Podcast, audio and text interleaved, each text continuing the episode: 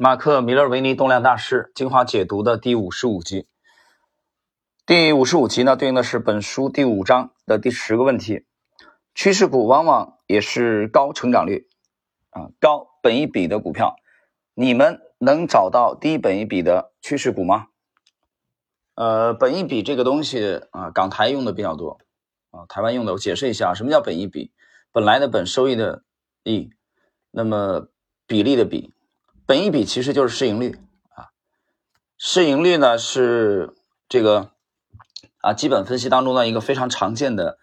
呃分析这个公司的一个一个最基础的指标啊，它指的是股价啊现现在的这个股价啊去比的每股收益啊这个这个比例，我们后边呢统一期间呢都用市盈率啊。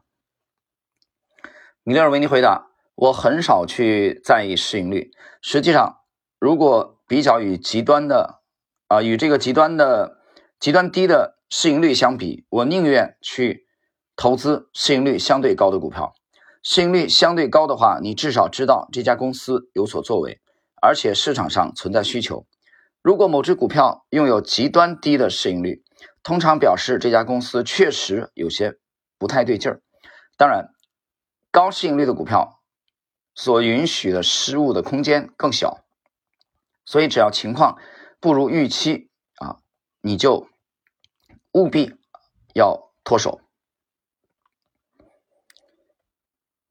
他其实讲了两点，第一个，他不会去关注市盈率太低的股票。那么，这个怎么说呢？是我觉得是一体两面的啊，这个这个这个意思吧，就是非常辩证的啊。市盈率低，有些人觉得会比较安全，但是你要看是什么时啊时间阶段。我举个例子啊，比如说我们刚刚过去的 A 股的这个二月中旬这个跳水，核心资产大跌，风险偏好降低的这个特殊的时间段。随着啊新能源啊医疗这个大医药啊食品这些在前几年疯涨的这些抱团的核心资产股的暴跌，普遍跌了百分之三十到四四十，短期内市场的这个风险偏好急剧的下降。这种时候，那么为了求稳，低市盈率的一些股票，比如说银行啊一些电力的股票，得到了资金的这个追捧。但是这种追捧有多少是权宜之计啊？有多少是当时的？这个阶段啊的市场的人们的心理啊，交易者交易者的心理，机构的心理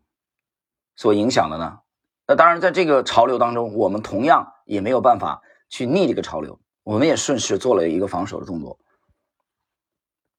啊，那个银行股我们拿走百分之十，这个收益真的不高，但是呢，虽然不高，它是正收益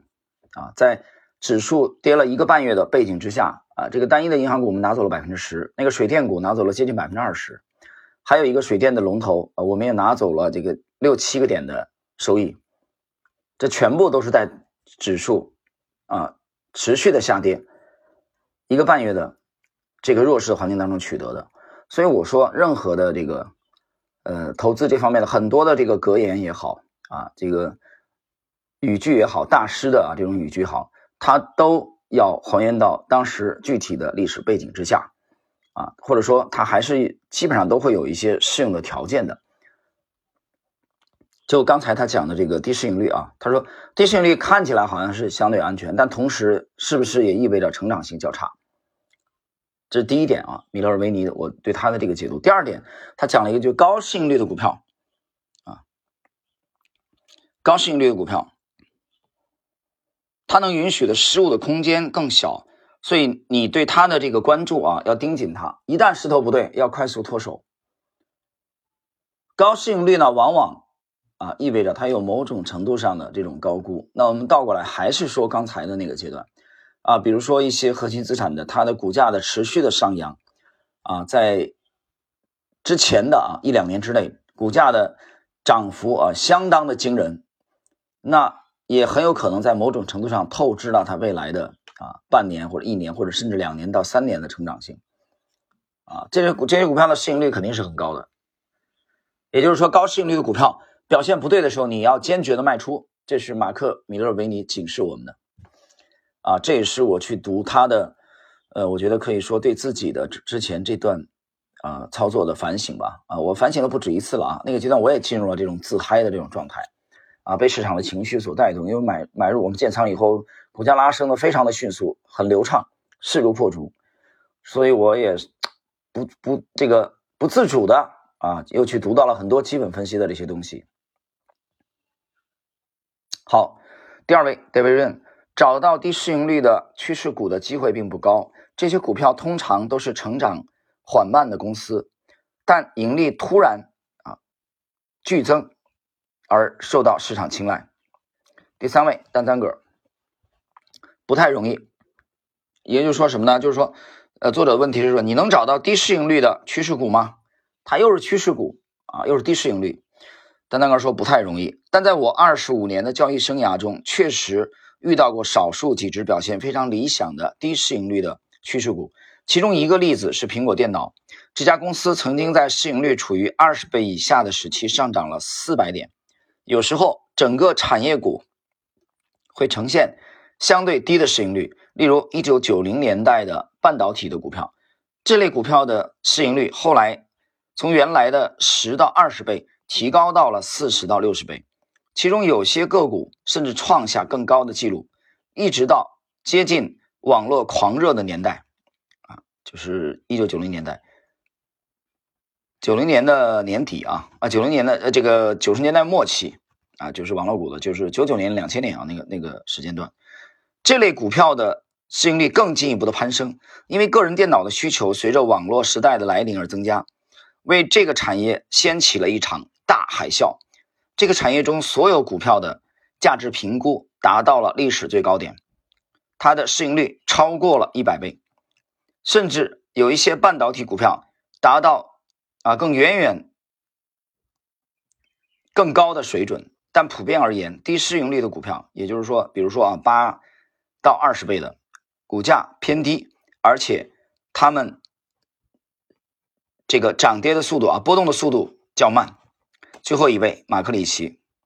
我从来不看市盈率，所以我无法确切回答这个问题。个性啊，这爷们很个性，就一句话，我从来不看，这破玩意儿没用。换言之。呃，我之前曾经解读过，在奥内尔的这个这个体系当中啊，奥内尔对市盈率也是比较鄙视的啊，你可以去读一下他。但是我们从他的门徒啊，戴维瑞恩这个这个之前的论述当中，戴维瑞呢在接受呃杰克施瓦格的采访《金融怪杰》第一部那个专著当中，他谈到了，他说这个市盈率过高还是有问题的，就是你可能还是要承担一定的风险啊，这是早期的戴维瑞的观点。但是这一次啊，到这个。跟马克·米勒尔维尼他们四方的四巨头的圆桌论坛的时候，关于这个问题呢，戴维润的回答呃太简练了啊，没有向我们透露更多的信息。马克里奇是四位当中唯一的旗帜鲜明的说这破玩意儿没用的，我不看的啊，我不看这东西。他的意思其实只是向我们强调了他是一个趋势投资者而已啊，这东西没用。最后谈谈个人的看法，呃，我基本上赞同。这个，我觉得我的观点是是是结合最后一位马克里奇和第一位啊米勒维尼的综合体吧，就是我我还是觉得是两个方面啊。第一个基本上是不看的啊，不看，不太看的。第二个，如果说你看的话，因为我买的基本上都是高市盈率的，所以我觉得市盈率这个东西对我是没什么用处的啊。我们选的基本上都是高市盈率的，但同时我说这个米勒维尼啊。他的这个观点的最后一层含义，就高市盈率的，一旦滞涨，你要当心。所以我觉得把这两点综合起来就够了。第一个是我不看的，第二实在要看的话，高市盈率的滞涨的时候，你要坚决的脱手。OK 了，结束了。好了，朋友们，我们今天的啊这一集的内容，呃，就到这里。